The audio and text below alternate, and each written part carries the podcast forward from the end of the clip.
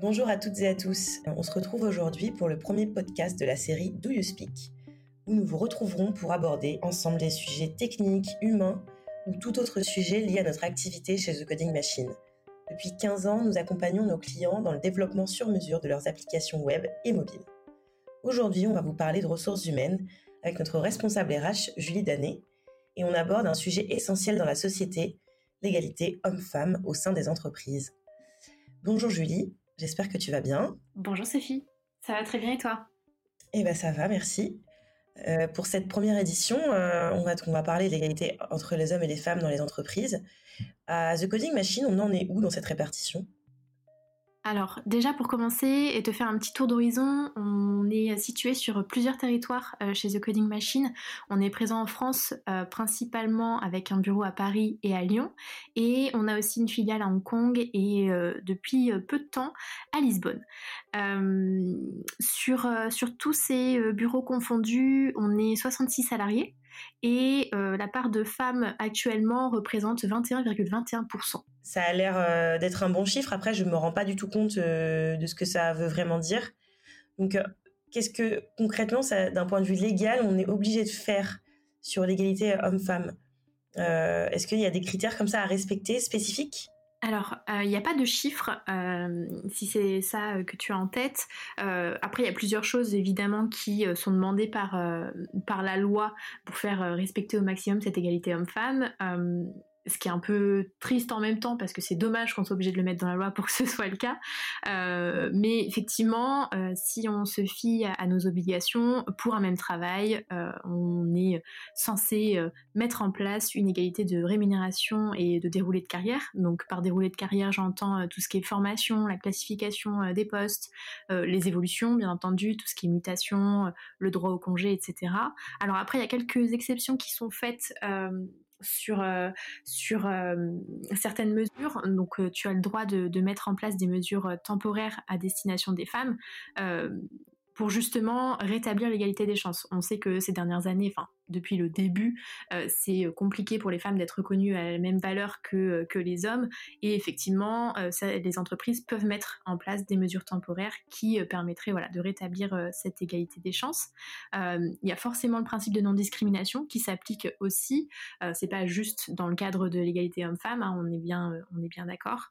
et je me permets de rappeler aussi que justement, c'est un une différence de traitement euh, entre les hommes et les femmes, bah, ça représente un délit et ça peut être puni par la loi. Euh, donc c'est important à garder en tête. Euh, ce que je peux te mentionner aussi, c'est effectivement quand tu diffuses une annonce, tu as interdiction de mentionner le sexe sur les annonces. Alors sauf dans des cas particuliers, notamment pour tout ce qui est acteur et actrice. si tu cherches une femme pour jouer un rôle de femme, oui, là tu peux l'indiquer. Mais dans la plupart des cas, tu n'as pas le droit de, mentionner euh, le sexe sur les annonces et tu as même dans l'obligation, dans le titre de ton annonce, euh, de mettre, tu sais, euh, le petit H slash F dans, le titre pour justement dire que c'est ouvert à, tout, à tout le monde. donc ça, c'est obligatoire. Ouais, c'est obligatoire. Tu es, obligé de, l'indiquer sur toutes tes recherches, sauf dans les cas que j'ai mentionnés juste avant. Et euh, qu'est-ce que tu as d'autre? Ben forcément, euh, si dans ton entreprise tu as un CSE qui est mis en place, ben tous les ans, euh, tu as une obligation de négociation sur cette sur cette sur ce principe d'égalité homme-femme. Et, la dernière chose qui qui est parfois méconnu des entreprises, c'est que euh, tu as une obligation de publication de l'index euh, égalité homme-femme euh, pour toutes les entreprises de plus de 50 salariés. Donc en fait, tu as un outil en ligne qui te permet de faire ces calculs. Tu rentres quelques critères numériques selon, différents sujets et tu as un index qui ressort. Et cet index-là, tu es censé le publier tous les ans au, 1er mars maximum de chaque année. Euh, par exemple, là, pour 2020, euh, il fallait, avant le 1er mars 2020, publier ton index concernant l'année 2019. Et euh, d'accord, ok, bah, c'est intéressant tout ça. je ne sais pas s'il y a beaucoup de gens qui sont au courant de ça. Mais du coup, cette publication, elle doit être publique ou elle doit être au sein l'entreprise? Alors, c'est justement public. Alors, par tout moyen, il faut que tu mettes au courant déjà en interne, ça c'est sûr. Euh, mais par contre, c'est public. Donc, ça veut dire qu'il faut que tu le publies sur ton site internet. Ok, d'accord. Très bien. Et du coup, en ce qui concerne The Coding Machine, en 2020, on, était à... C'était quoi cet indice On en était où? Alors en 2019, on a eu un, un index plutôt cool, puisqu'on a eu 88 sur 100. on a la chance, nous, d'être dans une entreprise où effectivement, on ne constate pas d'écart de rémunération sur un poste égal. les hommes et les femmes sont rémunérés vraiment de la même manière et sont récompensés de la même manière d'une année à l'autre. et il y a la même chance d'opportunité également. Donc ça c'est donc ça c'est euh, essentiel pour nous. Euh, alors nous les points qu'on a perdus euh, parce que forcément il faut pouvoir avoir un axe de progression. on a perdu des points sur le fait que à l'heure actuelle il n'y a pas de femmes dans les 10 plus hautes rémunérations. de la boîte. Donc ça, c'est un, un, point sur lequel on va travailler dans, dans, dans les prochaines années parce que c'est ça qui c'est ça qui pêche à l'heure actuelle. Comment tu fais pour pas faire de distinction malgré les obligations légales Aujourd'hui, on doit penser euh, à cette égalité homme-femme. Du coup, en y pensant, il faut mettre des choses en place. Mais comment tu fais pour mettre des choses en place sans être discriminant, en restant dans les euh, dans les bons critères et dans la bonne bon état d'esprit, sans être discriminant pour euh, que ce soit pour les hommes ou, ou pour les femmes? Alors c'est une très bonne question parce que alors c'est vrai que chez nous euh, chez, TCM, ça nous paraît évident euh, de rémunérer à sa juste valeur que, tu sois un homme ou que tu sois une femme. Euh, par contre, c'est aussi vrai que le principe de non-discrimination, parfois, il se retrouve inversé. c'est que éviter la discrimination positive, c'est pas toujours évident parce que c'est vrai que quand tu as deux profils en face de toi qui sont équivalents en termes de compétences, t'as un homme une femme, et à l'embauche, c'est vrai que avec ces obligations en termes d'égalité homme-femme, tu vas avoir plus tendance à te tourner vers la femme, euh, parce que tu te dis euh, c'est une bonne chose de faire ça. Euh, donc la discrimination positive, elle est pas loin quand même quand tu veux être tout à fait honnête avec toi-même. Mais effectivement, euh, c'est un peu la loi qui est faite comme ça, malheureusement. C'est comme pour l'obligation euh, d'embauche euh, des personnes en situation de handicap. chaque entreprise doit avoir 6% de ses effectifs de personnes en situation de handicap et ça devient aussi un critère finalement de, de discrimination positive.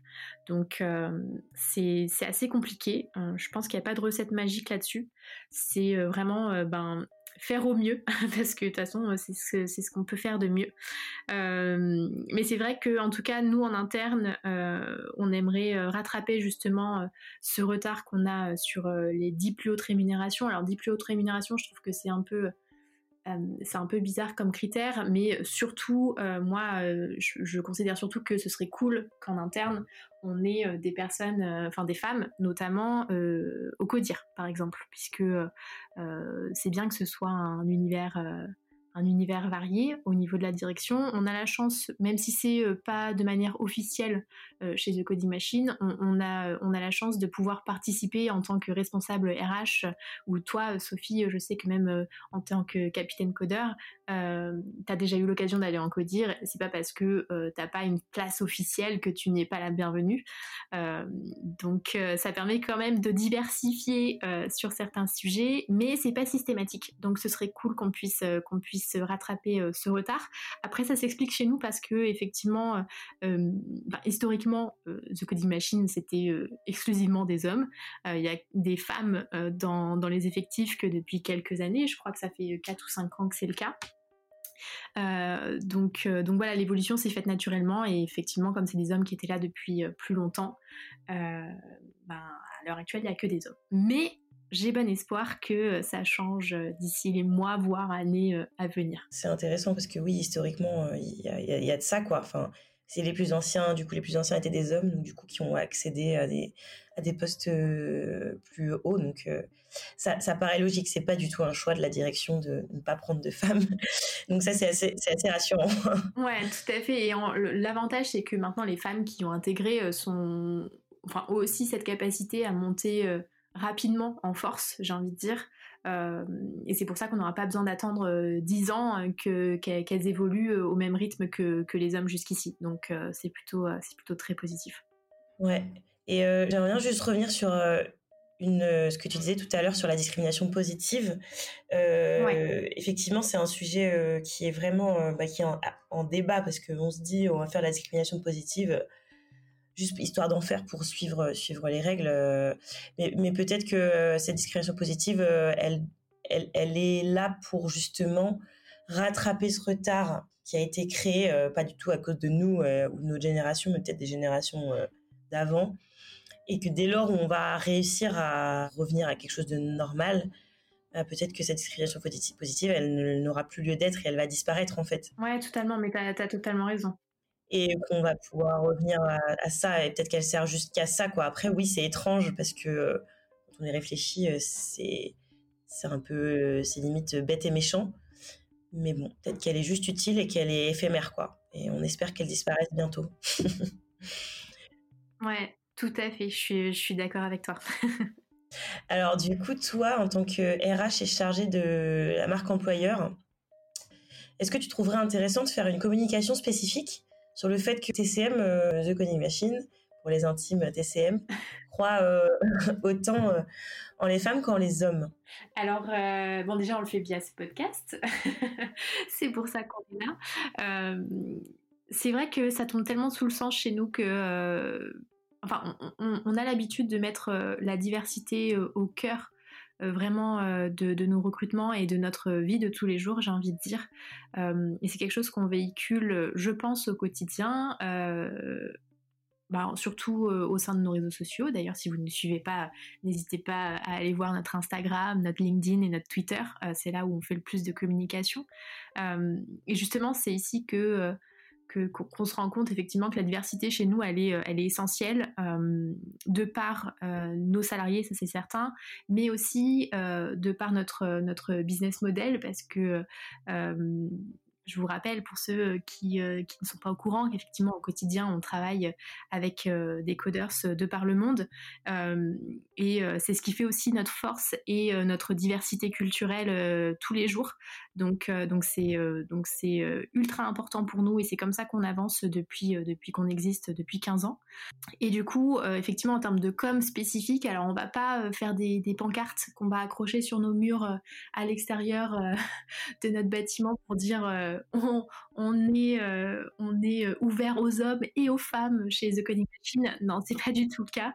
Euh, par contre, effectivement, sur nos publications, on va pas du tout faire de différence entre un homme, une femme ou une origine, peu importe. vraiment, pour nous, c'est juste ça coule de source, si, si je puis dire. Et, et c'est vrai que c'est ultra important parce que dans le monde de l'IT, dans lequel on est, euh, c'est compliqué euh, de pouvoir justement euh, promouvoir le fait que hommes et femmes sont, perçus de la même manière et, ont leur place de manière totalement égalitaire au sein des entreprises. Ah, merci beaucoup pour cette, cette approche hyper intéressante. Il y a encore vraiment beaucoup de choses à faire. avis aux curieux et aux courageux de s'en charger. Je voulais savoir aussi, est-ce que est-ce que selon toi, ton expérience et ta vision, est-ce que tu penses qu'il y a une, évolution sur la perception du monde en général de l'informatique? Sur le fait que ce soit bah, un univers plutôt à la base dit masculin? Alors je pense que dans la perception, oui, ça commence un peu à bouger. Par contre, dans les faits, c'est un peu plus compliqué. J'ai vu récemment qu'il y avait eu un, rapport basé sur une étude faite l'année dernière entre février et juillet 2019 aux États-Unis c'est un rapport qu'a sorti Accenture avec euh, l'association euh, Girls Who Code. et en fait, il disait que, que justement, à, l'heure actuelle, dans l'univers de l'informatique, il y avait 32% de femmes, alors qu'en 1984, il y en avait, il y en avait 35%. Donc finalement, en termes de proportion, ben ça, ça, ça, a baissé apparemment le nombre de femmes euh, dans l'univers informatique. Par contre, après ça s'explique un peu aussi parce qu'il y a beaucoup plus de, de, monde et de population hein, sur, euh, sur la planète, donc forcément le nombre de femmes augmente, mais euh, le nombre d'hommes aussi. Donc, donc ça a du sens. et du coup, dans cette étude-là, il disait que il y avait quand même 50% des femmes dans l'IT qui quittent leur job avant 35 ans euh, contre 20% dans d'autres domaines d'activité parce que euh, leur culture d'entreprise est non inclusive. Donc moi je trouve ça ultra euh, choquant quand même de, se rendre compte de ça. donc finalement, on peut se dire que oui, ça évolue parce que je pense que la perception des gens de tous les jours continue d'évoluer et tant mieux. Mais dans les chiffres, c'est pas c'est pas forcément ce qu'on constate quoi.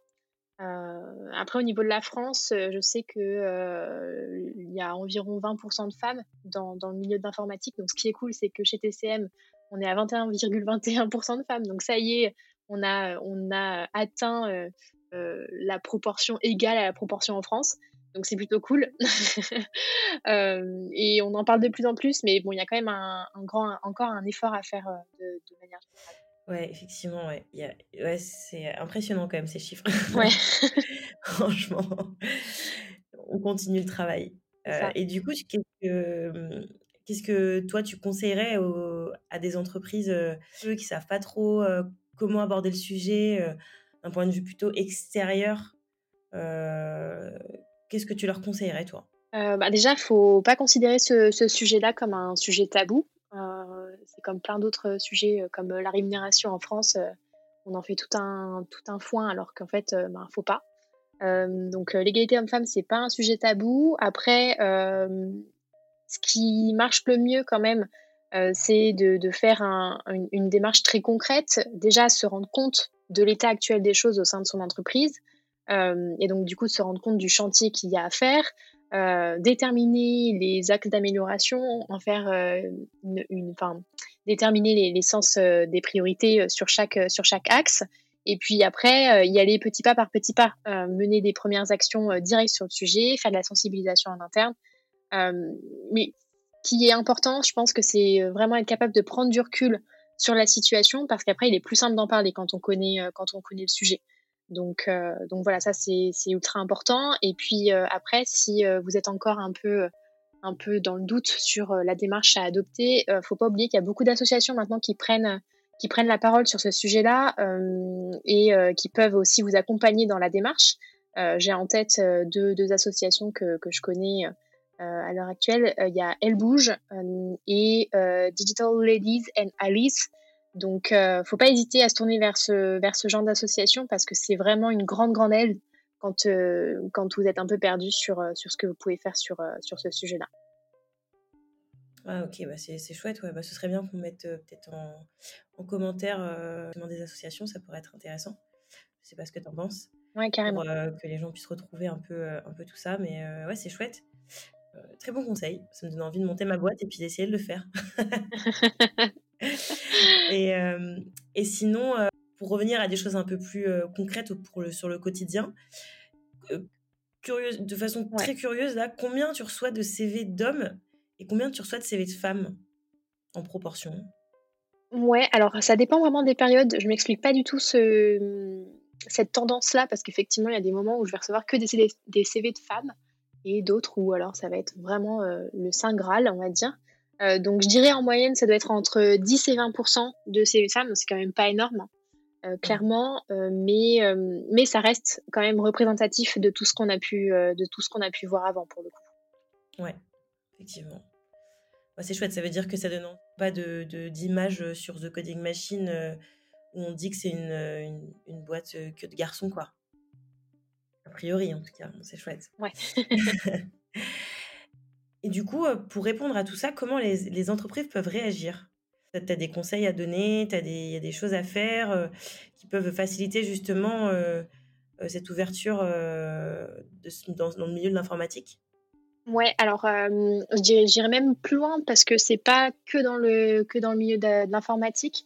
Je pense qu'il y a des actions concrètes déjà que tu peux mener en tant qu'entreprise qui sont assez simples. Alors, simples sur le papier. Après, on se rend compte qu'effectivement, dans certaines structures, notamment les structures qui sont un peu vieillissantes, on va dire, c'est euh, compliqué à mettre en place. Mais euh, par exemple, bon, déjà, lutter contre les stéréotypes à l'embauche, c'est essentiel. Euh, et comment tu fais pour lutter contre ces stéréotypes? Ben, Ça passe par la formation de tes managers et tes recruteurs. Euh, si euh, ils ont en tête qu'effectivement il n'y a pas de différence entre les hommes et les femmes, que euh, c'est bien des compétences qu'on recherche et que c'est pas un sexe, forcément déjà ça aide, mais c'est inné pour certains et ça l'est pas forcément pour d'autres. donc, voilà, c'est ultra important de former les recruteurs sur, sur ce sujet-là. Après, toujours en parlant de formation, bah, bien sûr, au sein d'une entreprise, si vous avez décidé de, recruter, de, former pardon, des gens, il eh ben, faut proposer la formation autant aux hommes qu'aux femmes. Il n'y a pas un qui mérite plus que l'autre, ça tombe sous le sens aussi. Ce que vous pouvez faire aussi en tant qu'entreprise, bah, c'est constater les écarts de rémunération. Alors c'est là où ça rejoint ce que je disais sur les entreprises un peu vieillissantes, où effectivement on peut voir que les écarts de rémunération sont quand même parfois assez importants. déjà, si on les constate, on voit le chemin qu'il y a à parcourir et on peut mettre en place des actions concrètes quitte à les étaler dans le temps si, nécessaire, mais euh, mettre en place un plan d'action, déjà, c'est euh, un premier pas en fait. Euh, et ouais, il faut, ce qu'il faut, ce faut garder en place, en, tête, pardon, c'est que effectivement, si on veut réduire et supprimer ces écarts de rémunération, et eh ben, c'est sur une équation qui est très simple, c'est à travail et à compétence égale, c'est salaire égal ça, tombe sous le sens, faut pas, faut pas l'oublier. Euh, après, ce qui, ce qu'il est important de faire, et ce que je disais tout à l'heure, c'est qu'il faut communiquer et sensibiliser. C'est pas un sujet tabou, donc euh, il faut, il faut en parler. Euh, il y a aussi des, entreprises qui se font reconnaître maintenant. Alors, il y a une certification qui existe, qui s'appelle la certification Equal Salary pour les entreprises d'au moins 50 salariés avec un minimum de 10 femmes en leur sein. Euh, et cette certification, en fait, euh, c'est euh, une analyse des salaires qui est fait avec un audit aussi par une, par une entreprise extérieure et qui vous délivre une certification de trois ans qui dit qu'effectivement, bah, vous êtes sur un système de rémunération égale pour, pour compétences égales hommes-femmes. Euh, cette certification euh, de trois ans, euh, elle, est, elle est contrôlée, bien sûr. C'est pas parce que vous l'obtenez du premier coup qu'après, voilà, pendant trois ans, vous êtes tranquille. Non, c'est pendant, pendant trois ans, vous avez deux, deux audits, deux contrôles qui sont faits pour vérifier qu'effectivement, c'est quelque chose qui se constate dans la durée. Donc, donc voilà, ça, faut le savoir aussi. C'est pas forcément ultra connu du public. Et, euh, et euh, ce, qui est, euh, ce qui est important aussi, c'est de vous appuyer au maximum sur votre CSE si vous en avez un. De toute façon, si vous êtes une entreprise d'au moins 50 salariés, vous en avez forcément un. donc, il faut absolument s'appuyer sur eux parce que le dialogue social, il est important pour ce sujet-là comme pour tous les autres. Donc, ils sont là aussi pour vous accompagner. Donc, ne les laissez pas sur le bas-côté.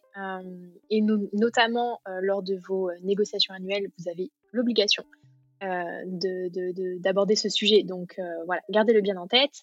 Et euh, dernier point, je pense que je peux souligner, c'est qu'effectivement, peu importe le sexe, que vos salariés soient hommes, femmes, il est ultra important que vous puissiez veiller à l'équilibre de leur vie professionnelle, mais aussi de leur vie personnelle, puisque c'est essentiel et ça jouera forcément sur le bien-être le bien-être de vos collaborateurs.